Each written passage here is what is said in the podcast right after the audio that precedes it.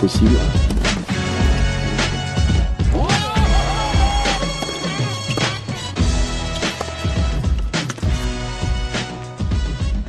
Salut à tous et bienvenue dans un nouvel épisode du Rétro Tennis. Aujourd'hui, c'est moi qui sers et c'est un peu normal. Basile m'a laissé euh, le service parce qu'on va parler de l'année 2011. Et comme je vous ai spoilé l'invité, mais en même temps, c'est pas une grande surprise, je vais saluer Bassim. Salut Bass. Salut Nico, salut à tous. Bah, écoute, c'était bien normal que tu présentes cette belle année. Belle année tennis, belle année, euh, belle année pour tous les fans de Djokovic parce que voilà, on s'était quitté sur sa victoire en, Coupe Davis 2010, donc du coup sur le précédent podcast, et puis forcément, on va enchaîner avec euh, l'année 2011 et année euh, ô combien exceptionnelle, ô combien historique d'un point de vue individuel pour pour un joueur de tennis, peu importe qu'on l'aime ou qu'on l'aime pas, euh, c'est une des plus grandes de, saisons individuelles de tous les temps. Euh, pour moi, c'est pas la plus grande de Djokovic. Mais en tout cas, c'est peut-être basse la confirmation que euh, bah, dès le début de la décennie 2010, en fait, tu allais avoir un dominant. Un dominant et, euh, et c'est Djokovic qui, euh, bah, qui avait tout simplement euh, débloqué son, sa gêne mentale, qui s'était séparé de Ted Martin, qui avait commencé un nouveau régime alimentaire et qui euh, était définitivement tourné vers, vers le tennis basse. Ouais, tout, tout à fait. Euh, après, ça sera un bon débat pour, pour la fin de l'émission sur euh, les deux saisons. Euh, enfin, le débat sur euh, cette saison-là de Djokovic. Est-ce que c'est sa meilleure? Euh, Je sais que là-dessus, toi et moi, on n'est euh, on pas d'accord. Et bah, pour moi, c'est l'année, bah, c'est l'année cosmique et c'est l'année tournant pour moi dans l'histoire, pas que de Djokovic, mais dans toute l'histoire du, tennis. En fait, ça a été la fin d'une ère, le début d'une nouvelle et ça aurait pu en être autrement. Ça aurait totalement pu en être autrement. Pour, euh, pour commencer à relater, on va directement partir euh, en Australie, hein, euh, qui n'était pas encore la maison de Djokovic, qui était en revanche le seul tournoi du Grand Chelem qu'il avait gagné. Et, euh, et, quelle victoire en Australie? Archi dominante tout au long de la quinzaine. Archi dominante tout au long de la quinzaine. On va revenir en, en, rapidité sur son parcours. Je vais prendre directement depuis les huitièmes de finale. Basse, tu m'en voudras okay. pas. Non, non, où, euh, où Djokovic va exploser donc Nicolas Almagro dans un match absolument à sens unique où Cyril Hanouna n'avait euh, rien pu faire d'autre que de la figuration se prenant une bulle dans le troisième set. Derrière, en quart de finale, il va affronter un Berdych qui était pourtant sûr de ses forces, qui, avait battu lui euh, Verdasco en 3-7 sec le tour précédent. Ah, il se fait sortir 600, 7-6, 600. Arrive la demi-finale contre Roger Federer, qui sera peut-être le match le plus compliqué de la quinzaine pour Djokovic, mais compliqué euh, ne serait-ce que dans le challenge, parce qu'encore une fois, Djokovic euh, bah, gagnera son match 3-7 à 0 contre Federer. Euh, Federer qui avait éliminé Tommy Robredo en huitième de finale en 4-7 et Stanislas Wawrinka. C'était pas encore tiens. C'est pour ça, tiens, tiens. Stan Wawrinka en quart de finale de l'Open d'Australie qui se fait sortir en 3-7 sec. Derrière, Roger Federer bah, n'avait plus les clés déjà à ce moment-là, je pense, euh, je pense face à Djokovic du moins à ce moment-là. Euh, c'est peut-être le premier grand tournant en fait euh, dans la rivalité entre les deux.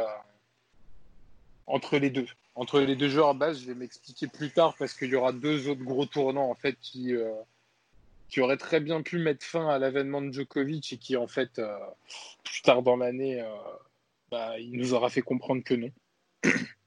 Et derrière, Djokovic affrontera Andy Murray, encore une fois, en finale de Grand Chelem, Andy Murray. Mais encore une fois, une défaite pour le Britannique, euh, qui, euh, qui s'inclinera en 3-7-7 également.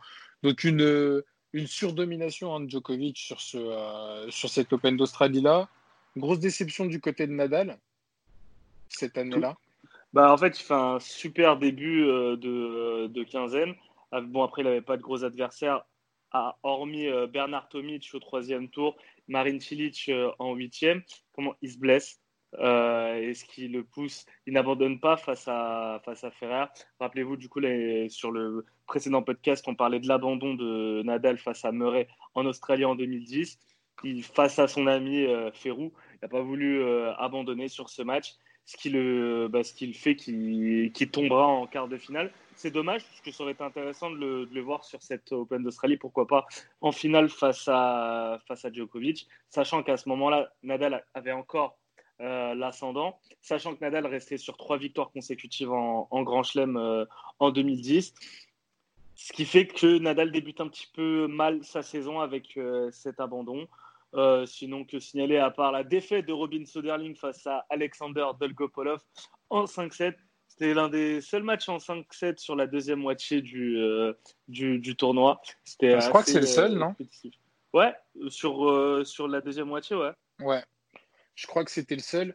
Euh, Soderling, bah, qui encore une fois, hein, mine de rien, euh, avait fait une deuxième semaine de Grand Chelem, mais c'était, ça commençait en fait à être le début de la fin euh, pour le Suédois. Au contraire euh, du Big Four, je pense que cette finale en fait d'Andy Murray bah, marque la domination. On l'a dit de Djokovic. Enfin, cette année-là marque la domination de Djokovic, mais elle marque surtout en fait l'avènement d'un Big Four.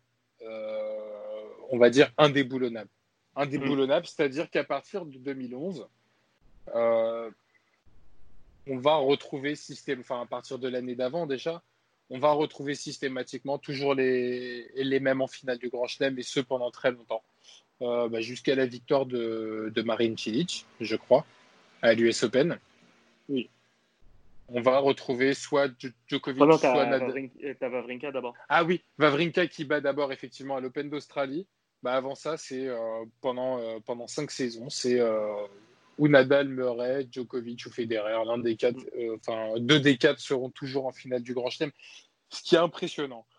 pas grand chose à dire du coup basse hein, sur cette Open d'Australie, si ce n'est que pas de Français en, en, deuxième moitié. Non, c'est rare à l'époque. Hein, ouais. Du coup, on est encore sur peut-être les, les, les, stigmates de, de, Belgrade et de la finale de Coupe Davis pas de Français en, deuxième moitié de Grand Chelem. Bon, c'est euh, étonnant. Pas étonnant, par exemple. Euh. Malheureusement, on, en prendra l'habitude, puisque c'est devenu un running gag hein, de compter le nombre de Français en demi-finale de Grand Chelem.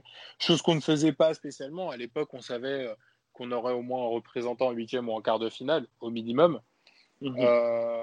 malheureusement, ça s'est perdu. Je pense que la, la Coupe Davis aura énormément joué aussi sur cette génération. C'est pour ça que tu ne les retrouves pas directement en, deuxième semaine de Grand Chelem, parce que moralement, mentalement, on sait que pour l'équipe de France euh, de Coupe Davis et pour son staff, cette défaite à Belgrade a été très très très dure à digérer, très très lourde à digérer. Euh, qu'on se mente pas, hein, sur le papier, les Français étaient plus forts. C'est des mauvais choix qui ont plus qu'autre chose qui ont coûté la victoire en fait à l'équipe de France et ça s'est ça s'est senti cette défaite en Coupe Davis euh, sur les quatre mousquetaires. Tout à fait. Désolé, je me je, te déshydrate. je me réhydrater un peu, ouais, puisque j'étais déshydraté. Et donc on va euh, on va tranquillement aller vers la vers la saison de terre battue. Euh, si ce n'est au passage qu'on va quand même rappeler, Bas, que sur tous les tournois sur lesquels s'aligne Novak Djokovic jusqu'à Roland Garros, quand il s'aligne sur un tournoi, il le gagne. Tout à fait. Deux, et toujours face au même, euh, deux finales euh, euh, lors de la tournée américaine, Indian Wells, Miami face à Nadal. Les deux, très très belles finales en 3 sets. Ouais, les deux fois en, perdant le premier set. Je, crois la, la première, il perd, Nadal perd au, au tie-break. Au tie-break, oui. Ouais. Et euh, petit à petit, tu sens que ben, l'ascendant psychologique qu'avait Nadal commence à fondre jusqu'à ben, la saison sur terre battue où euh, Nadal remporte euh, Monte Carlo puisque Djokovic ne, ne, se présente pas à, à ce tournoi. Ils finale, il fait finale ensuite face à, face à Djokovic à Madrid. Et là, surprise, stupeur, victoire de Djokovic sur Nadal. Et le pire, sur terre battue le, plus grand exploit, enfin le plus grand exploit vient après en fait, c'est de faire le doublé euh, à Rome. Tout à fait. Et là encore, bis repetita.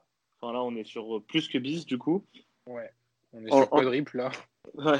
Encore, encore une fois face à, face à Nadal.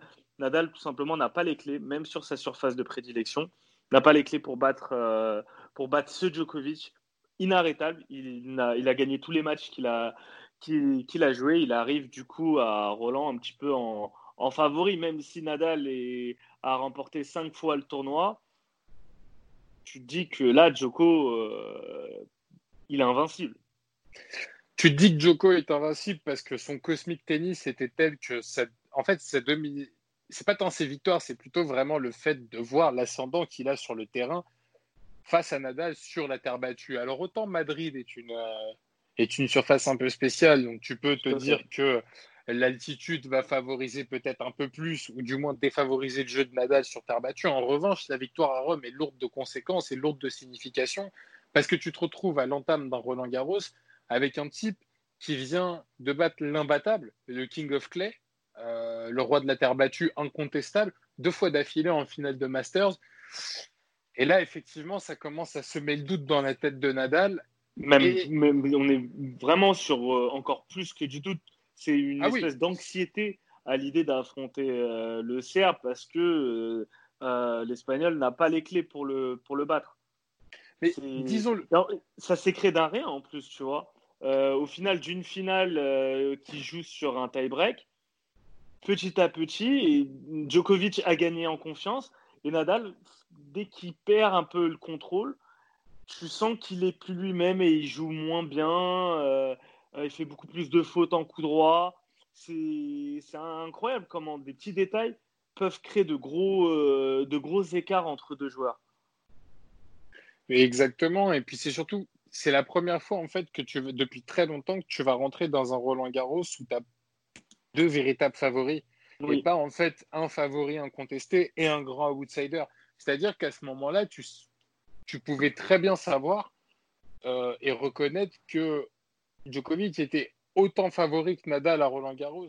La seule différence, c'est que Nadal avait les clés de la maison, avait récupéré les clés de la maison. Donc, tu, tu te retrouves vraiment dans une configuration. En plus de ça, tu sais que mentalement, quand, quand Nadal est dominé, ça se voit.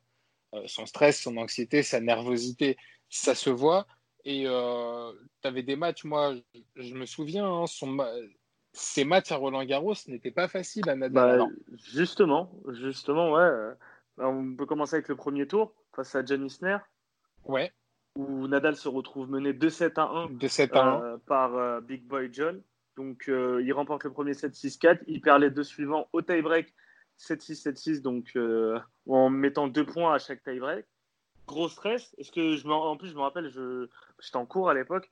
Euh, je suivais le match sur mon téléphone et je, au début, bon, un Nadal Isner, même si Isner, c'est un, bon joueur et tout, mais quand même, sur terre battue, tu dis que Nadal va. Bon, c'est un premier tour un peu bâtard, mais quand même, le voir mener 2-7 à 1, déjà, tu, tu, tu, le vois en plus sur son visage qu'il est très anxieux. Bon, au final, il remporte le match en 5-7. Mais c'est son match après contre Andujar. Je Exactement. Il était, il était, compliqué ce match pour il Nadal. Est mené, il, est mené 5-1 au, euh, lors du troisième set euh, par euh, Juan Pablo Andujar. Et il, il remporte le, le, set finalement 7-6 en sauvant des, balles, des, des balles de 7. Il n'avait pas été briqué au premier set aussi? Euh, certainement. Mais en, fait, sur... en fait, je pense que l'anxiété et, le... et l'ascendant qu'avait pris euh, Djokovic, c'est surtout vu sur le revers de Nadal et sur son, euh, sur son service. Vraiment, tu voyais beaucoup plus de double faute de la part de, de, Nadal, de Nadal, Et sur ce match face à Andorra, qui est un, qui, qui est un top joueur très sous-coté, je trouve, mais qui, bon, malgré tout, Nadal reste supérieur, surtout à Roland. Bah, tu t'es mené quand même 5-1, 0-40, enfin 40-0. Il arrive à remonter, donc il recommence un peu à gagner de la confiance. C'est quand même un peu inquiétant quand même. ah, mais euh, totalement. c'est son premier tour, c'était face à qui? Euh, Purée, alors là. Euh, alors là. Ah si, c'était pas. Face à Timo de Backer. Ouais, c'est ça. Timo de Backer. Euh, ouais, 6-2, 6 Je sais qu'il a je sais qu'il affronte deuxième ou troisième tour Del Potro. C'était un, un, tour épouvant, épouvantail. Vraiment, c'est épouvantail quand tu dois jouer un Del Potro alors que tu es l'ultra favori. Et il l'aura, il l'aura pris à ses dépens à Rio 2016 d'ailleurs. Mm. Euh, un, Del Potro qui revient n'est jamais bon. Et pourtant, même face à un Juan Martin Del Potro qui était en forme, euh, Djokovic s'en sort plutôt facilement. Je crois qu'il concède un 7, c'était le deuxième. Mais euh, il n'est pas vraiment inquiété dans ce match-là. Et il peut continuer à rouler, lui, sur son tableau. Là où, où Nadal va quand même, même si c'est tout est relatif, quand on parle de difficulté, il faut toujours, messieurs, dames, prendre en compte le fait qu'on parle de Nadal à Roland Garros. C'est que Nadal à Roland Garros, c'est quelque chose qui, normalement, ça fait 4-3-3, 3-2-0, des trucs comme ça. Euh, face à Dubiti, il souffre. Euh, face à Soderling, il souffre.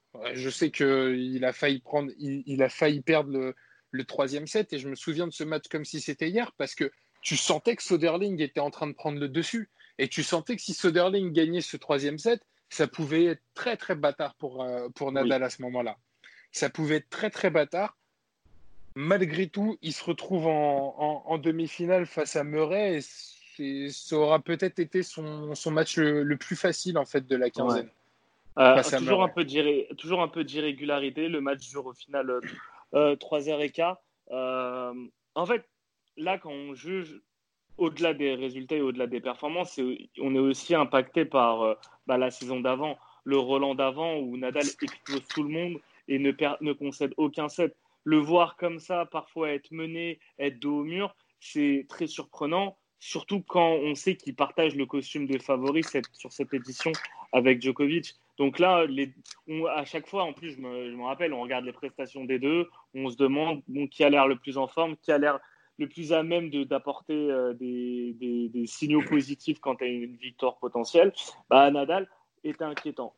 au final, je pense qu'avoir battu euh, Soderling et avoir battu Murray l'a mis en confiance. Et euh, bon, bah, si on, reste, si on se replace sur les huitièmes, il y a un match pas si anecdotique que ça, un match en 5-7 entre un certain Fonini et Albert Montagnès. Il y a, il y a deux matchs. Il y a deux matchs sur, ce Roland Garros qui sont pas anecdotiques. Celui dont tu parles est clairement le moins anecdotique, mais il y a quand même le Ball Boy Gate. le Ball Boy Gate entre Andy Murray et Victor Troicki. Oui, ah, euh, incroyable. Troïki qui était sur, euh, bah, sur la lancée comme tous les Il était sur un nuage. Il mène 2-7 à 0 face à Andy euh, Murray, donc 6-4, 6-4. Balle de break. il a le break, ouais, balle de break. Enfin non, il a le break, c'est sur son service, je crois. il a le break, ouais. C'est ça. Et là, et là, il se passe. Mais c'est quand même. Enfin, c'est vrai que quelque part, tu te mets à la place de Troïki, c'est scandaleux. Après, c'est encore toute la magie du tennis où tu vois qu'un seul point peut, peut tout, tout faire écrouler. Troïki était, je sais pas si tu te souviens de ce match, si tu l'avais regardé, il était sur les deux premiers sets et demi, c'était incroyable. C'était Djokovic bis. Le mec remettait tout. Comme il est plus puissant que Djokovic du fond de cours, enfin plus puissant, il arrive à mettre plus de vitesse que Djokovic. Djokovic va te renvoyer la balle rapidement quand tu lui envoies la balle rapidement. Euh, il avait plus de patates, il dominait son sujet. Et là, c'était sur un smash. Euh, le, ramasseur de balles, ne sais pas pourquoi, il, rentre sur le court, il ressort. Troïki joue quand même la balle, mais le problème, c'est que comme le, comme le ramasseur de balles est venu, le point est annulé. Et du coup, Troïki, bah, on connaît son calme et son mental légendaire, hein, de toute façon. Euh, il a totalement déraillé et il s'est, euh, il s'est littéralement écroulé. Il peut avoir énormément de regrets parce que même au, troisième, au cinquième set, il a le break à un moment aussi. Mm. Euh, après, il n'y a pas même le double, break, double break au cinquième Non, je ne suis pas sûr qu'il mène 5-1. Je suis pas sûr qu'il mène 5-1. Je, sais qu'il mène 5-3, service à suivre, mais il mène pas 5-1. C'est à vérifier, euh, Bass. Ouais, non, je te, je, te, je te, crois, mais ouais, je me rappelle en tout cas d'un gros, euh, bah, d'un gros choc à la fin de, de sur, euh, sur, sur ce match. Tu avais aussi la victoire de mon fils face à David Ferrer en, en 5-7. grosse ambiance, encore une fois, mon fils, désespoir. Bon, ben, comme d'hab, à Roland, c'est Federer qui, qui a son rêve. De, de, victoire de mon fils à Roland. Et du coup, ouais, ce ce match. Fonini Montagnès, un match euh, huitième. Montagnès, euh, bon joueur de terre battue. Hein. un cinquième set exceptionnel. Ah, mais c'était incroyable. Un cinquième set exceptionnel. On revoyait en fait pour moi le, le Fonini, mon fils de l'année d'avant. Mais totalement. Euh, c'était une copie. Fonini et ses crampes, Fonini qui n'arrive pas à servir, et Fonini qui s'en sort. 11-9. 11-9, mais non sans encombre, puisque après il sera forfait pour euh, quart de finale. Et face à qui euh, ce quart de finale? Face à Novak Face à Djokovic. Et tu t'en souviens, bah, si tu avais, si dit, puisqu'on parlait déjà énormément de tennis à l'époque, je t'avais dit à l'époque, je sais pas si tu t'en souviens, ce forfait, je ne le sens pas. Ouais, non, mais c'est. ce forfait, je ne le sens pas. Il y a beaucoup de gens qui disent oui, tatati, tatata, en forfait. En forfait, dans un Master 1000, il n'y a pas de problème.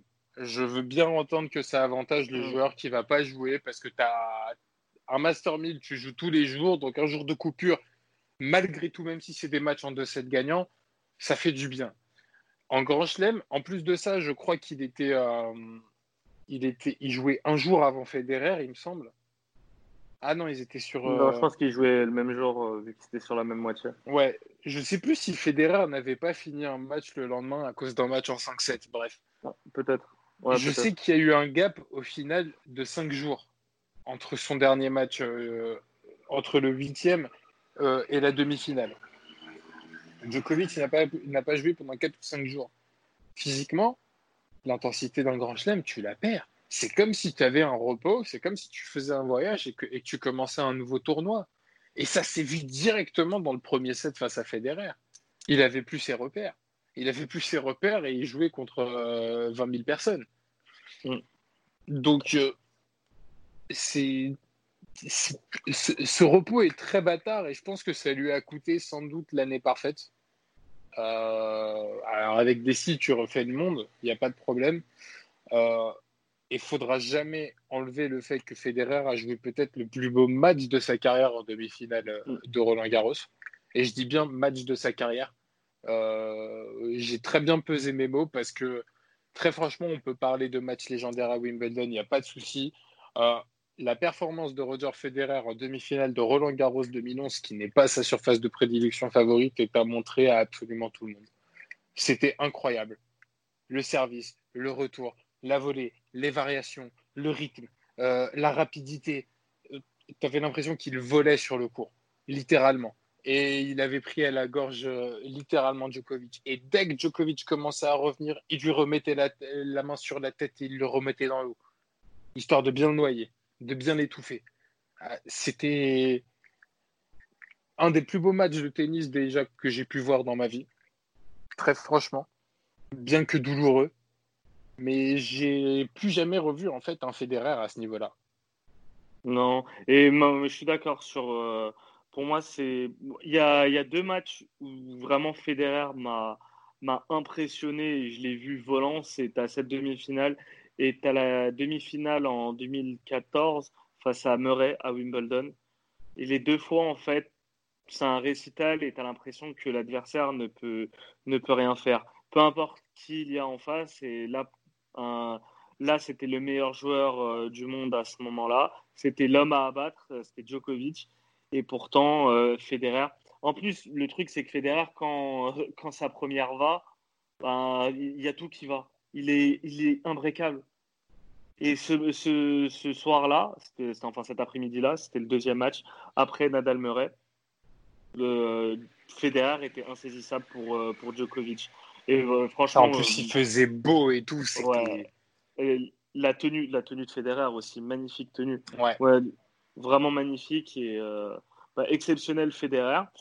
Bon, bah, du coup, tu as Federer qui tombe, qui bat, qui bat Djokovic. Donc, euh, il a, offert une, un beau cadeau à, à Rafa. Rafa qui a cadeau gagnera la finale. Cadeau empoisonné parce que j'ai encore une fois, j'ai jamais vu Federer à ce niveau-là face à Nadal à Roland Garros. Mais après, moi, moi, honnêtement, en regardant le match, malgré tout, j'ai jamais senti euh, Federer capable de battre euh, Nadal. Il y a eu un moment, en fait, tu avais eu une, voire deux interruptions à cause de la pluie sur, sur cette finale.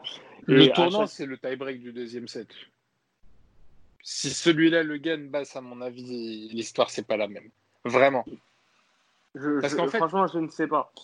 Je, en fait, je ne sais pas. Federer avait, avait trouvé les armes euh, pour battre Djokovic et Djokovic à ce moment-là était l'homme à abattre sur la terre battue. Donc du coup, il avait quand même réussi à appliquer euh, il essayait d'appliquer le même rythme face à, face à, face à Nadal. Je pense que c'est pas passé parce que, enfin, c'est passé contre Djokovic et c'est pas passé contre Nadal, tout simplement à cause de, du, du, du, euh, du over, euh, overrule de, euh, de Djokovic sur Fonini.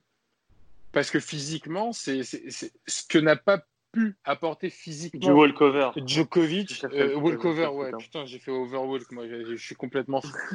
euh, euh, ce que n'a pas pu apporter Djokovic en termes de défense physique, parce qu'il avait un coup de pompe par rapport à ça, Nadal l'a apporté. Et sur des points où il fallait serrer le jeu et sur des points cruciaux, Nadal l'emportait tout le temps. Avais, mais tu avais toujours cet aspect tactique sur la terre battue qui fait que Federer ne peut pas battre Nadal. Le service, le service kické euh, aux égalités sur le revers de, de, Federer, la diagonale à chaque fois, coup droit du côté de Nadal, euh, revers à une main pour Federer.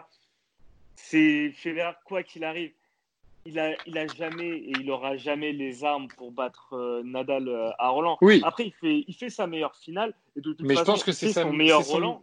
C'est son meilleur Roland par rapport à 2009. Mais ça, on était d'accord quand on en avait parlé.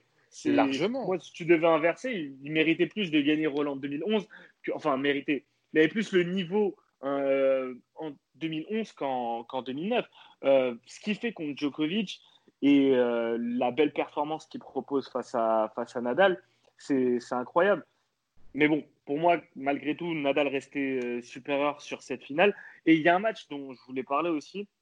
C'est un peu anecdotique, mais quand même, c'est le début d'un joueur, d'un cancer pour euh, les, joueurs français à Roland. C'est Stan Deman, parce que tu as au second tour de, de, Roland, ou au troisième tour, tu as un Nadal, euh, tu as un Vavrinka Tsonga au troisième tour où euh, Tsonga mène 2-7-0 et vraiment il explose euh, Vavrinka. Mais Vavrinka, tu vois, tu commences à voir le diesel. Il remporte le troisième au tie-break et après il explose Tsonga. Vraiment, il n'avait plus les armes. Et, franchement, Vavrinka, il l'aura refait plusieurs fois de suite face à des Français à Roland. Gasquet en 2013, euh, a, il, doit y avoir du Simon aussi peut-être en 2014 ou en 2015. Et tu vois que mentalement, à ce moment-là, Vavrinka, c'est pas que le, le second joueur suisse derrière Federer. Tu vois que le mec a du talent et moi, je l'avais remarqué à ce moment-là parce que Tsonga était, était très fort, le public était avec lui. En plus, tu sais comment Tsonga peut être quand il, est, euh, quand il électrise la foule. Bah, il s'est fait Ouais. éteindre par, euh, par euh, Stan Deman. En tout cas, un très beau Roland.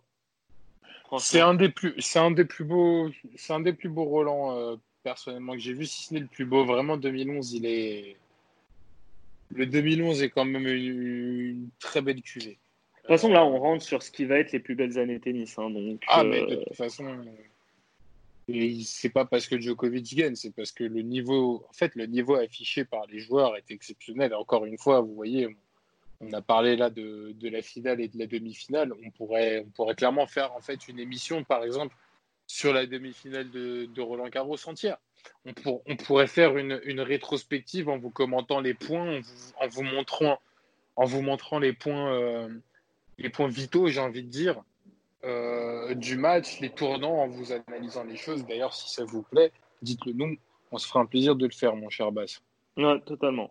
Et euh, bah, et en tout cas, ce match, et ce match face à Federer, c'est le premier tournant de, cette saison avec, euh, bah, qui nous empêche d'avoir une finale Djokovic-Nadal à Roland et qui aurait peut-être vu Na- Nadal perdre pour la première fois en finale à Roland. Ah, je pense que je pense que oui. Je, je pense que oui. Après, avec des si, encore une fois. Euh, De toute façon, là, je vais beaucoup refaire le monde parce que sur, euh, euh, on va passer à Wimbledon 2011 et là aussi, il y aura des, il y aura des choses à dire sur ce, sur ce tournoi.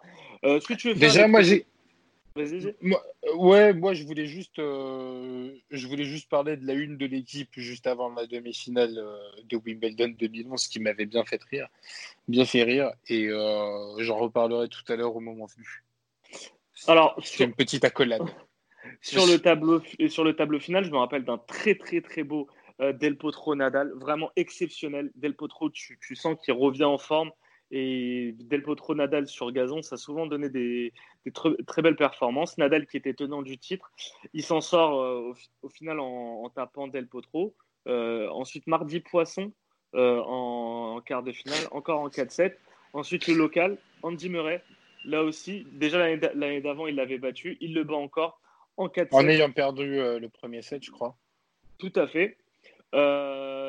Tomic, Tomic qui se révèle cette saison-là avec un, quart de finale. Il a notamment battu Xavier Malice. C'est un bon joueur de gazon, Xavier Malice, le, le Belge. Il avait tapé Soderling également. Et c'était là, je crois, on n'a plus revu Soderling euh, quasiment après, euh, après ce tournoi. Et d'ailleurs, il y a l'interview de Soderling que qu'on vous recommande. Honnêtement, c'est très intéressant et ça fait assez froid dans le dos. Gros, gros, gros parcours côté français de, de, de Tsonga. Avec, euh, avec un quart de finale exceptionnel. Un tournant, en fait. Federer qui mène 2-0 euh, qui domine totalement son gars, euh, franchement, du gros Federer, fort de son beau Roland. Et là, euh, un de son gars, mais incroyable. Métamorphosé. Je ne sais pas ce qui s'est passé entre le deuxième et le troisième set. C'est. Je pense que c'est l'une des pires, l'une des pires défaites de de Federer. C'était la première où il perdait après avoir mené 2-7 à 0. C'est incroyable ce qui s'est passé sur ce match. Et, j'en parlais tout à l'heure sur la partie Roland, mais son gars, quand il est, euh, quand il est en forme, quand il y a tout qui va, mais il est incroyable à voir jouer. Et franchement, là, sur, euh, bah, sur ce match, il a, il a retourné Federer. Et pour moi, c'est le deuxième tournant de, de, cette histoire parce que on aurait pu avoir un, un Djokovic euh, Federer à Wimbledon. Oh, ça aurait été. Ça aurait été incroyable. Bah après, la demi-finale contre Songa, elle était, elle était très très belle. Elle était très très belle. ouais, mais imagine la revanche de, la revanche de Roland. Surtout qu'à ce moment-là. Dieu m'avait écouté un mois après. je, je, reparlerai bien. Mais regarde, mais, franchement, surtout à ce moment-là, Federer n'a pas le, le, complexe Canadal psychologiquement face à, face à Djokovic. Et on en parlera encore euh, sur l'US Open.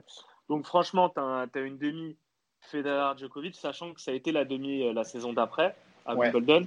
Je pense vraiment que Federer tape Djokovic. Vraiment. Parce que. Je sais pas, parce que Djokovic était en mission.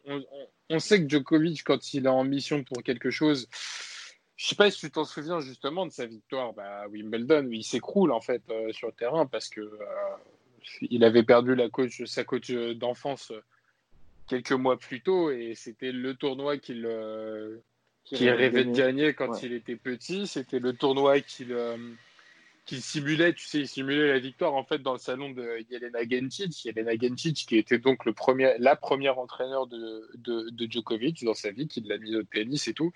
Et euh, je pense qu'il était habité à ce moment-là, Djokovic. Et tu le voyais fébrile, enfin même dans ces moments de fébrilité, en fait, tu voyais un Djokovic qui ne craquait plus comme il le faisait les saisons précédentes. En fait, c'était fini. C'est sûr, c'est sûr hein, je suis, je, suis d'accord. Mais vu ce qu'a montré cette saison-là, Federer face à Djokovic, je pense que, je pense que sur gazon, il l'aurait euh, il battu. Bon, son gars en a voulu autrement et le destin au final en a voulu autrement.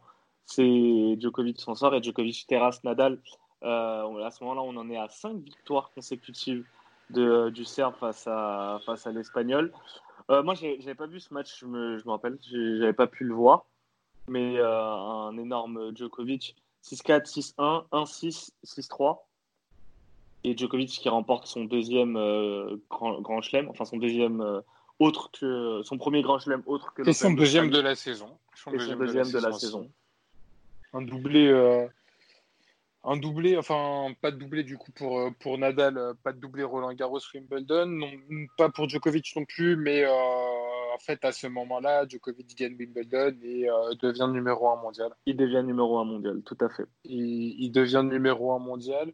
à ce moment-là, je connais un peu les animaux en Serbie. Je sais que quand tu atteins quelque chose, tu te laisses aller et on avait peur que que ce soit encore une fois euh, le cas de voir un champion qui a atteint son objectif et qui se laisse aller.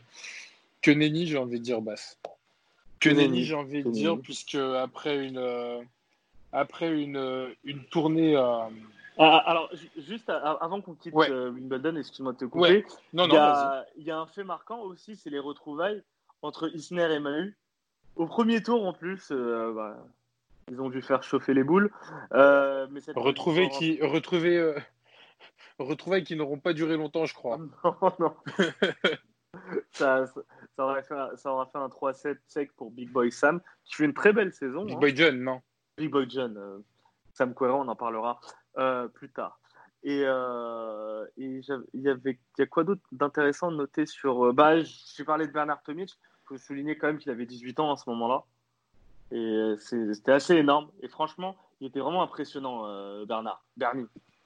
Ah, ça les, sorties nocturnes et l'hygiène de vie auront, décidé autrement plus tard. Je te, laisse reprendre sur euh, la transition vers euh, Flushing. Et eh bah, Flushing Meadows, donc 2011, euh, après une, tournée américaine, là aussi où il faudra se pencher dessus, puisque Djokovic gagne, je crois, Washington. Mm et abandonne contre Murray alors qu'il est mené 3-0 euh, à Cincinnati. Donc il aura mis beaucoup de temps à le gagner, hein, Cincinnati Djokovic. Ouais. Mais son abandon, je m'en souviens, euh, était un peu euh, inquiétant dans le sens où le Grand Chelem est arrivé très très vite derrière et où tu sentais un Djokovic peut-être qui commençait à fatiguer après son, son, début de saison, enfin six premiers mois exceptionnels. Encore une fois, je vais me répéter, bah. Que puisque, Il détruit Carlos Berloc, euh, je crois que c'était son premier tour ou, son second tour euh, à l'US Open. Bah écoute, il, il, lui met double bulle, je crois. Enfin, Berloc prend que deux jeux, je crois, dans le, match. C'était euh, c'était assez, assez flippant. En fait, son premier, sa première partie de tableau, je crois qu'il joue contre un Irlandais au premier tour ou un Anglais, je sais plus quoi, qui abandonne, mais après avoir pris un seul jeu dans le match. Je pense qu'il a plus mis fin à la boucherie que, que blessé. Euh, le gars, j'ai oublié son nom, je sais pas si tu l'as. je, vais te dire ça. Et le match, moi, qui m'avait. Euh, alors. C'est Connor, Nyland. C'est un Irlandais, c'est ça? Ouais, 6-0, 5-1, abandon. Et après, derrière, tu as Djokovic qui va affronter Davidenko, qui était plus que l'ombre de lui-même, mais ça restait quand même un Davidenko. Il lui met 3-7 euh, assez sec. 6-3, 6-2, 6-4, je crois.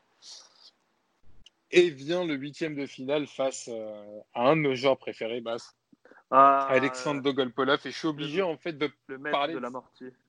Le maître de la mortier, je suis obligé de parler de ce huitième de finale parce que qu'est-ce qu'aurait été le tournoi si Djokovic avait perdu le, un des plus beaux tie-breaks que j'ai vu dans ma vie euh, au premier set? Je sais pas si tu t'en souviens, ça fait 16-14. Ouais.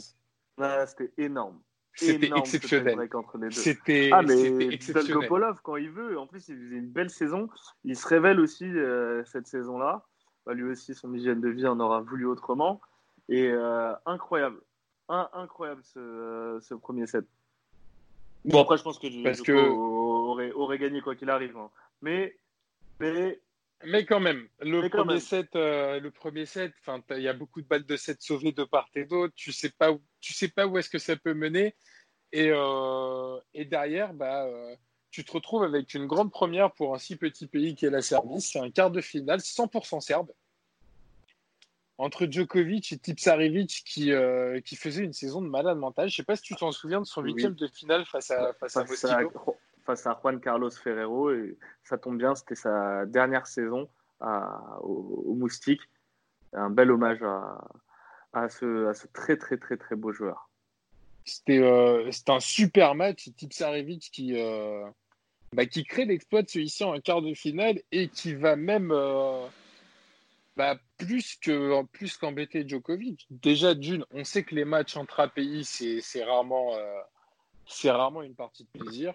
Que ce soit pour le tennis français, que ce soit pour Nadal quand il joue contre des Espagnols, même Federer quand il joue contre Vavrinka ou autre, c'est un poison puisque c'est des joueurs qui se jouent en fait depuis tout petit, donc qui se connaissent par cœur. Et le problème pour Djokovic, c'est que là, Tipsarevic avait élevé son niveau de jeu Et c'est sans doute le fait d'avoir élevé son niveau de jeu qui lui a fait craquer physiquement parce que il n'est pas loin de mener 2-7-0 en fait sur ce match-là. Tout à fait, il perd le premier au tie-break, il remporte le second au tie-break, mais de tie-break, euh, surtout, surtout avec le style de jeu de Janko Tipsarevic, c'était un super joueur capable ah, vraiment de, de, même de, de, de, casser le rythme de, de, l'adversaire, un joueur très très intelligent, euh, pas toujours bon au service, mais très bon au retour, vraiment très capable aussi. Ouais, ah oui, un peu le swag d'Arnaud Clément. Ouais, le swag d'Arnaud Clément, les lunettes au clé, le bandana, euh, mais, euh, mais un joli swag de tennisman. belle barbe. Belle barbe, un joueur. franchement, c'est le, bah, c'était le premier joueur à avoir à avoir éveillé l'intérêt du tennis au pays avant l'avènement de Djokovic, c'était Tsarevic qui faisait quelques bonnes performances en Grand Chelem. Hein. Par bonne performance, j'entends troisième tour, voire huitième de finale par mhm. moment. Euh, voilà, après, tu as Djokovic qui est arrivé, donc derrière, euh, c'est difficile de tenir la comparaison. Aujourd'hui, Tipsarevic, pour l'anecdote, est agent de joueur. Il est agent notamment de euh, bah, tous ceux que vous voyez là actuellement, là, les Laszlo Djiré, les Krajinovic, les Ketsmanovic, toute cette jeune génération, même euh, Dusan Lajovic, leur agent, c'est euh, Janko Tipsarevic. Et euh, il fait un très très bon boulot, je trouve. Aussi par rapport à ça, puisqu'il a créé une académie euh, au pays. Donc, il a vraiment un réservoir de talents, en fait, de nouveaux talents, de jeunes tennisman qui, qui ont commencé. Ils ont fait. alors, je, je, dévie un peu le débat, hein, tu me dis si c'est chiant, bah, Mais du, coup, du coup, je raconte des anecdotes. En fait, il a eu l'intelligence de, de, démocratiser, de vouloir démocratiser le tennis et de le rendre accessible à la majorité des gens, sachant que là-bas, les gens n'ont pas forcément les moyens de jouer au tennis. C'est quelque chose de pas mal. Donc voilà, c'était la petite euh, parenthèse Yanko Tipsarevic qui n'empêchera pas son élimination donc sur abandon. Et, euh, et la demi-finale basse. Euh, le, troisième tournant de, cette saison, ou le quatrième tournant de cette saison, c'est bah, ce match face à Roger Federer. Peut-être le tournant définitif entre les deux. Federer mène 2-7-0, 7-6, 6-4. Federer, euh, sur la lancée de son match face à, euh, face à Joko à Roland. Euh, Federer tombeur de Tsonga, il prend sa revanche en quart de finale en 3-7. Il ne répétera pas la même erreur qu'à Wimbledon. Après euh, avoir éliminé mardi Poisson, je crois. Euh, non, ah non, c'est Tsonga qui. qui euh, Ah non, c'est Tsonga qui élimine. C'est Tsonga qui joue Poisson. en 5-7. Et ben, un, un, Federer qui a, qui a les armes pour, pour, pour, bloquer le cosmique, en fait, à ce moment-là. C'est cosmique, ok, mais Federer c'est, arrive à contrôler, maîtriser. Ça se voit pendant 2-7. Joko gagne les, remporte les, les deux suivants, 6-3, 6-2.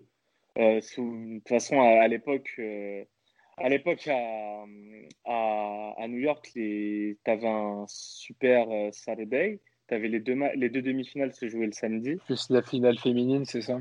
Ouais. Et tu commences à. Bah, tu, tu, vois un match euh, de fou. Federer a le break au dernier set. Il mène 5-3. 45. L'Arthurage célèbre la victoire sur le service de Federer.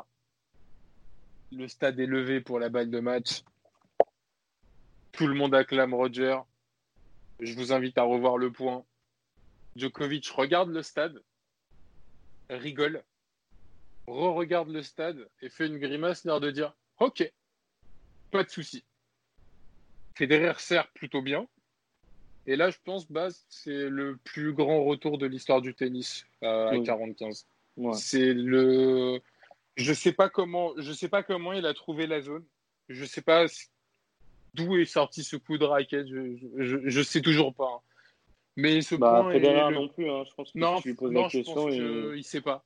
D'ailleurs, en fait, en fait, ce point-là le tue littéralement. C'est c'est d'où l'importance, encore une fois, d'un point au tennis. Mais voilà, il, sert puissamment, il sert à l'extérieur. La balle arrive pour croiser sur son carré de service euh, deux fois plus rapidement que son service.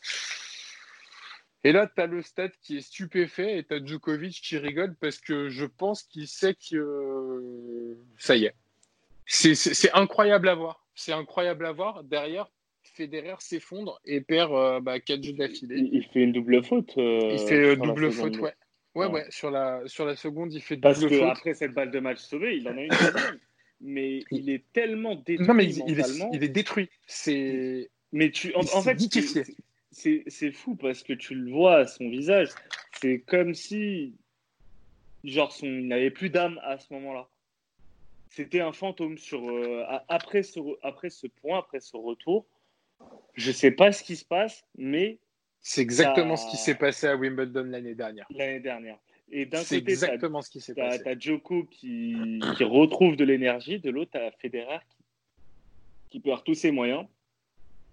Et de 5-3 45. Il, totalement, il est totalement liquéfié en fait derrière Djokovic. Euh, en fait, ce point, et j'en parle énormément parce que c'est la balle, la vraie balle de match en fait ce point-là. Mais mm. pour les deux joueurs, c'est la vraie balle de match. Il y avait balle de match Federer. S'il gagnait, c'était fini. Il allait en finale, il rebattait encore une fois le Joe Cosmic. Mais le problème, c'est que derrière, on a tendance à oublier, comme tu l'as dit, qu'il a une deuxième balle de match, qu'il peut même pas la jouer en fait. Il fait une double faute. Il s'écroule totalement. Et ce qui est impressionnant, c'est de voir en fait la différence de son visage entre 40-15 et 40-30. Comme tu le dis, tu as l'impression qu'on vient de lui annoncer qu'on vient de lui annoncer qu'il est condamné à 15 ans de tôle. il, est, marqué, il, il, vient de se prendre un coup de massue et tu as tout le stade en fait qui est ébahi et tu voyais que le clan de Djokovic, c'est-à-dire son père, sa mère et puis Didi, qui était en train d'exulter dans les tribunes à ce moment-là. Et c'est pour ça que tu as un autre débat à faire en parallèle, c'est Djokovic et l'amour du public, parce que c'est dans l'adversité qu'il est le meilleur et il n'a jamais cessé de le prouver. Alors entre ce qu'on essaye de dire aux gens et ce que ressent réellement Djokovic, il y a un gap que malheureusement on ne prend pas assez de temps d'en parler. Mais je pense que ça d'ailleurs, mais je pense que tu vois, euh, c'est sa plus grande force, mais c'est ce qui le vide le plus et ce qui lui prend le plus d'énergie. Et bon, ce sera intéressant quand on abordera le podcast de l'année 2017 de, et on comparera de Djokovic. Mais je pense que tout ce qui lui est arrivé, le fait qu'il se soit cherché un moment mentalement, c'est également dû à ça.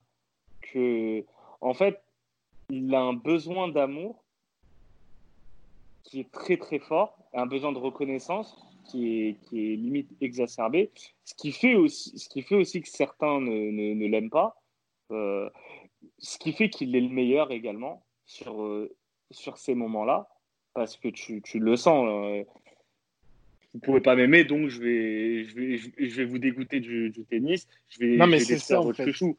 Mais ça lui donne tout, ça lui donne toutes les forces à ce moment-là mais à côté, à côté, en dehors du cours, je pense que ça lui fait vraiment mal. Je pense que vraiment ça, ça, ça l'a affecté à un moment donné. Et c'est pas je sais pas. qu'il a, qu'il a cherché euh, euh, de l'amour en fait, euh, à un moment donné, tu vois. En fait, tu as un autre débat et ça mériterait encore une fois un podcast à part entière. En fait, tu on devrait faire un podcast spécial Federer, spécial Nadal et spécial Djokovic pour vraiment parler des gens. Djokovic, c'est pas c'est pas c'est quelqu'un en fait si tu veux euh, en Serbie il est adulé lui aime son pays et, rend en fait donne beaucoup au pays. Donc ce qui l'intéresse c'est vraiment de rendre à son pays. Et c'est pas par des dons ou quoi que ce soit c'est des choses dont on ne parle pas mais tu vois il a ouvert beaucoup d'écoles encore une fois on parle beaucoup d'éducation mais des moyens il a construit des hôpitaux il a construit des routes le mec. Enfin tu sais c'est au-delà, en fait, l'amour du public international, c'est plus vu par les médias français comme une recherche d'amour, alors que réellement, c'est genre, moi, je vous, je vous donne ce que j'ai à vous donner. Vous prenez ou vous prenez pas. Et si vous prenez pas, bah, vous allez voir que je vais vous niquer. Tu vois, tu vois ce que je veux dire ou pas? Ouais. C'est dans le sens. Par contre, euh, tu as des gens qui le kiffent, tu as des gens qui le détestent. Et encore une fois, c'est un mec qui laisse pas indifférent. C'est-à-dire, soit tu l'aimes, soit tu le détestes. Mais je connais personne qui dise Ouais, Djokovic, ouais, c'est un bon joueur, euh, sans plus. mais j'ai pas trop d'avis sur lui. Je peux pas dire ça en, même temps, tu vois. Non, ce que je veux dire, c'est que j'ai pas d'avis sur lui. Je pense qu'à ce niveau-là, tu quand tu arrives à ce niveau-là avec autant de matchs références, de victoires, de défaites, de plein de choses, je ne peux laisser personne indifférent. Non, mais je pense qu'on se rendra compte, en fait, le truc, c'est que Djokovic, faut pas oublier, et, je le répète assez dans les, dans les tennis, tennis, faut pas oublier que ce mec-là, il a un peu détruit dans le collectif des gens, dans l'opinion publique, il a détruit ce que devait être en fait la rivalité sur 15 ans entre Nadal et Federer. Et quelque part, les gens lui en ont voulu d'avoir de les avoir privés de ça. Je pense, tu vois. Parce que des fédales, t'en as eu beaucoup moins que des, des raffolés. Après, de toute façon, à un moment ou à un autre, tu vois, tu vois, je, moi, j'ai jamais pensé que Djokovic avait, euh, avait détruit euh, le, la, entre guillemets, la, la, la, fin de carrière de. non, je parle de, euh, la rivalité. Tu vois. Mais même, parce que vraiment, Federer, on en a parlé sur euh, le dernier podcast. Et cette saison-là, elle est particulière pour Federer parce que c'est la première saison où il ne fait pas de finale de, Grand Chelem. Il n'en gagne pas, ouais. Enfin, il fait une finale de Grand Chelem, mais il ne gagne pas il de gagne pas, ouais. Euh, pour, moi, pour moi, Djokovic, il a stoppé ce qu'aurait dû être la domination de Nadal. Pour, pour moi, ça c'est clair et net et c'est ce qui se passe cette saison. Mais je pense que Federer, tu le vois quand son gars le bat, tu le vois, euh, tu, tu, le vois quand Soderling le bat en 2010 à, à, Roland, tu sens qu'il était sur la fin. Donc, les, les fédales, tu en aurais plus à un moment donné. Et au contraire, je pense que limite, lui, ça a été une perfusion pour les deux à un moment donné, de se ah, dire, OK, il faut qu'on soit les meilleurs. Il y a un truc. à niveau aussi, tu vois. Il y a un truc qui est indéniable, c'est que, en fait, ces trois-là n'auraient jamais eu le, le niveau qu'ils ont attends, sans, enfin, t'en enlèves un de ces trois-là, il n'y a pas le même niveau du tout. Ça, on est, on est d'accord. Mais je pense que Djokovic même a dû endosser. Excuse-moi, je te coupe. Vas-y. Non, non, je disais même Murray a, contribué à, à, ce que, à ce que les trois autres élèvent leur niveau de jeu encore plus. Ça, c'est clair. Mais Djokovic, Là, on est au-delà de, de, de, Murray ou même de Wawrinka ou Del Potro. C'est, ah oui, c'est après Djokovic malheureusement dans, parce que Djokovic n'a pas le même caractère que Federer et Nadal sur le court. Il a moins le côté euh, propre sur lui qu'ont les deux, et ce qui fait que l'opinion publique, pour certains en tout cas, l'ont, euh, l'ont pris à charge, tu vois.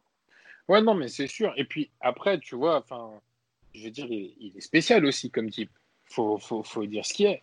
Le joueur, moi, je l'adule, il n'y a pas de problème. Mais par contre, tu vois, la personne, il est spé quand même. Il a des idées un peu, euh, un peu spé. Il fait des lives Instagram avec des coachs spirituels, avec des trucs chelous et tout. Donc, il est dans un délire à part, le gars. C'est. Mais c'est pour ça, tu vois. Je te, je te, dis que sa force de prendre. Euh, euh, de, de, de, prendre l'ascendant sur le public, sur son adversaire dans les moments, euh, dans les moments cruciaux, en se nourrissant limite de, de la haine ou de l'indifférence que certains vont lui porter par rapport à l'adversaire, que ça, ça le vit tellement émotionnellement qu'à un moment donné, je pense qu'il ça lui a, il a limite dû avoir une dépression à cause de ça, tu vois. Je pense vraiment que c'est aussi une faiblesse en lui à un moment donné. Je sais pas, après, tu vois, faut pas oublier, encore une fois, je te dis, tu vois, tu as les échos, tu as les articles qui sont écrits ici, tu as les articles qui sont écrits là-bas, tu recoupes un peu le tout. Il y a beaucoup, beaucoup de, de spéculations autour de ce qu'il veut euh, par rapport à son public, enfin, par rapport au public. Je veux bien concevoir l'amour du public, la recherche de l'amour du public. Il en a peut-être souffert à un moment donné ou autre, mais c'est pas le plus important. On parle d'un mec qui, a connu la guerre dans son enfance, tu vois. Je pense que lui, il a une force par rapport aux autres qui fait qu'au bout d'un moment, ça, c'est pas aussi important que ce qu'on veut nous faire croire. Tu vois ce que je veux dire? C'est que il puisse ses dans d'autres choses. Il a connu tellement de choses en fait dans sa vie que oui, il a besoin d'être reconnu, il a besoin de reconnaissance et je pense très franchement que lui maintenant son objectif, enfin c'est pas c'est pas maintenant son objectif, il l'a même déclaré, Il veut clairement dépasser des stats. Il veut dépasser les records. Il veut, il l'a dit plusieurs fois, il veut rentrer, il veut s'inscrire dans l'histoire du tennis, tatati, tatata. Peut-être qu'il a besoin de la reconnaissance de son sport et tout, du public, je sais pas. Hein. Et puis, il a quelque part déjà la reconnaissance du public. Et là, la crainte surtout de, de, ce public, de, de, ses adversaires. Et bah, cette saison le, le montre parce que il est quasiment invincible euh, euh, cette année-là. Et après euh, l'US Open, je pense que physiquement c'est bon, il avait lâché. Je crois qu'il gagne tout le tournoi hein, derrière. Justement, l'US Open, pour, pour, terminer, gros parcours, très gros parcours encore une fois du tenant du titre de Nadal. Il gagne tous ses matchs en 3-7. Demi-finale face non, à demi, je crois. Face à Murray. Ouais, face à Murray, il en perd, il en perd un, le troisième. Mais franchement, il, il éclate tout le monde. Et vient pour moi et là, c'est ça, c'est mon avis. Cette finale de, de l'US Open 2011, c'est le meilleur match entre les deux. Pour moi. Ouais, ça se tape avec le match. Euh, c'est pas le, la finale dont on parlera sur le prochain. Dans, six mois. Et, et, légendaire. Même euh, leur, demi à, à, Roland en 2013 est exceptionnel. Mais ce match-là, en termes d'intensité, il y a, y a des points que j'ai jamais vus dans d'autres matchs. Vraiment, c'est le match moi que je recommande tout le temps à n'importe quel. Euh, c'est vrai que le deuxième. Au tennis. Le deuxième et le troisième set, ils sont monstrueux. Mais, vrai que... mais franchement, les, les, les, les, échanges sont les deux. En fait, tu as deux murs. Tu as, as, franchement euh, deux murs. Le, le premier set, c'est une boucherie 6-2. Mais en fait, euh, non, mais c'est une fausse boucherie en fait. Euh, grave, le, score est archi trompeur parce que tu as énormément de breaks, tu as énormément de jeux euh, qui vont aux égalités. Mais, je crois que le 600, il, ne dure pas une heure le 7 Le dernier je, crois. Franchement, je crois. Mais, faut vérifier, ouais. Mais regardez à partir du moment, parce qu'au troisième, Djokovic sert pour, pour le titre et pour remporter le match 3-7 à, à, à 0 et l'intensité que met encore Nadal, alors qu'il pourrait être dépité, sachant qu'il est en train de perdre sa sixième de finale, sa sixième finale face à, de suite face à Djokovic, et il ne lâche pas. Et les deux, en fait, se renvoient des balles, mais c'est franchement, c'est incroyable. Et ce match, pour moi, c'est le match à revoir parce que c'est du ping-pong que se livrent les deux. Mais ah, Djokovic, à ce moment-là, est trop fort, et beaucoup trop fort, pour un Nadal qui, au final, aura fait. Euh, aura abandonné en Australie, mais ensuite il aura fait euh, victoire à Roland et deux finales à, Wimbledon. Il fait une année quasi aussi bonne que l'année 2010, sauf que en face il a, il a meilleur que lui. Et euh, c'est pour ça, pour moi, euh, que cette saison-là, en termes de tennis, c'est pas le c'est pas le Joko complet de 2016. Pour, on n'est pas au même niveau tennistique euh, ah, pour, moi, pour, moi, c'est, pour moi, c'est 2015. Vraiment 2015, euh, pardon. On n'est pas au même niveau tennistique parce que en 2015, pour moi, Joko est dans sa plénitude et euh, tennistique et il est totalement complet. Il sert, il retourne, revers, coup droit, il est complet, parfait. Mais, en 2011, il a, une adversité beaucoup plus forte qu'en 2015. Et ça, pour moi, ça fait la différence. En, en 2011, Nadal, Federer euh, sur, euh, sur les demi-finales de, de, de, Roland et de l'US Open, c'est du très très lourd. Et c'est là, c'est là où pour moi Djokovic est quand même face à une plus grosse adversité qu'en 2015. Même si en, 2015 il est énorme, même s'il perd, il perd, euh, il tombe face à Vavrinka on fire à, Roland. Mais, mais franchement, en fait, c'est 2015-2016, c'est à cheval, euh, vu qu'il fait les, euh, les quatre, ouais, les quatre euh, de, suite. Mais c'est pas à ce moment-là, Nadal, est, Nadal est HS, Federer est, pas top du tout, même s'il fait finale à, à l'US Open. C'est pas pareil qu'en 2011. En, fait, ouais, je... Mais j'entends en termes d'adversité. Individuellement. Après, le truc, c'est que quand on compare à 2015, en fait, tu n'as jamais vu un joueur aussi dominant vis-à-vis de la concurrence mais la, concurrence est moins forte. oui, mais elle est moins forte aussi. Il y, a, un moment donné où quand tu jouais, en fait, en fait les gens, quand, quand ils jouaient contre Djokovic, c'était déjà perdu, en fait. Il y avait ça, en fait. Et ça, tu vois, même Federer l'a pas eu à ce niveau-là auquel l'a eu Djokovic, dans le sens où, bah voilà, l'adversité n'était pas la même. Encore une fois, je suis totalement d'accord avec toi sur le niveau de 2011 par rapport à 2015 de la concurrence. Mais on parle quand même de Nadal et Federer et compagnie. On ne parle pas de, joueurs qui sont d'un autre calibre. Alors oui, certes, ils sont blessés, ils sont moins forts ou autres, mais de l'autre côté, putain, des mecs comme Murray, des mecs comme Vavrinka, des mecs comme Chilich, des trucs comme ça.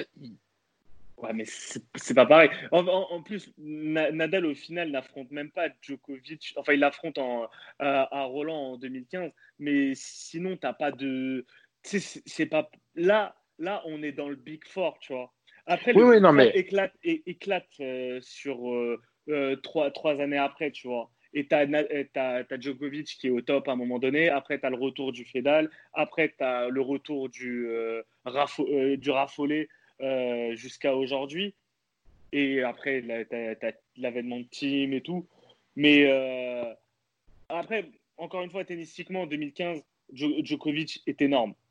Mais mais là, on parle d'une période où vraiment le Big Four, c'est des classiques à chaque match, à chaque, à chaque tournoi. Oui, non, mais c'est à chaque tournoi, non, mais. On Même parle, le Moselle Open, c'est des classiques. Non, mais c'est des classiques.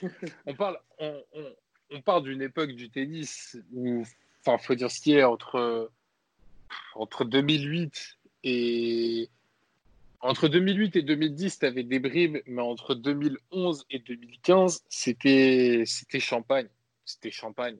C'est en fait, une période incroyable et limite, euh, bah, surtout maintenant qu'on n'a pas de tennis, je me dis putain, j'en ai pas assez profité parce que je sais pas si on aura, je sais pas si on aura ça, si on pourra revivre ce genre de choses un jour. Bien sûr que oui, tu auras des, auras des joueurs qui sont forts ou quoi que ce soit, mais l'époque qu'on a vécue quand même, euh, en particulier ces cinq années-là, c'était c'était exceptionnel. Comme tu le dis, des matchs, on pourra en parler, mais mais en veux-tu en voilà l'Open d'Australie 2012 du prochain, du prochain podcast, il, risque de durer 30 minutes à lui tout seul.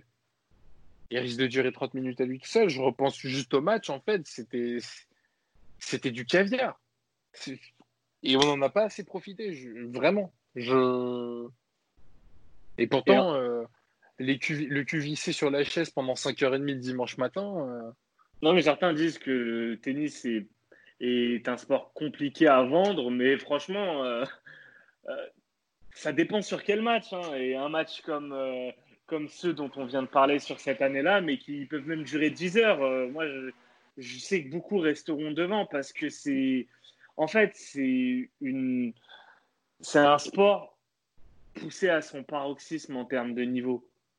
Et et, jamais, et c'est pour ça que cette finale de 2011 pour moi est exceptionnelle et la finale de 2012 également.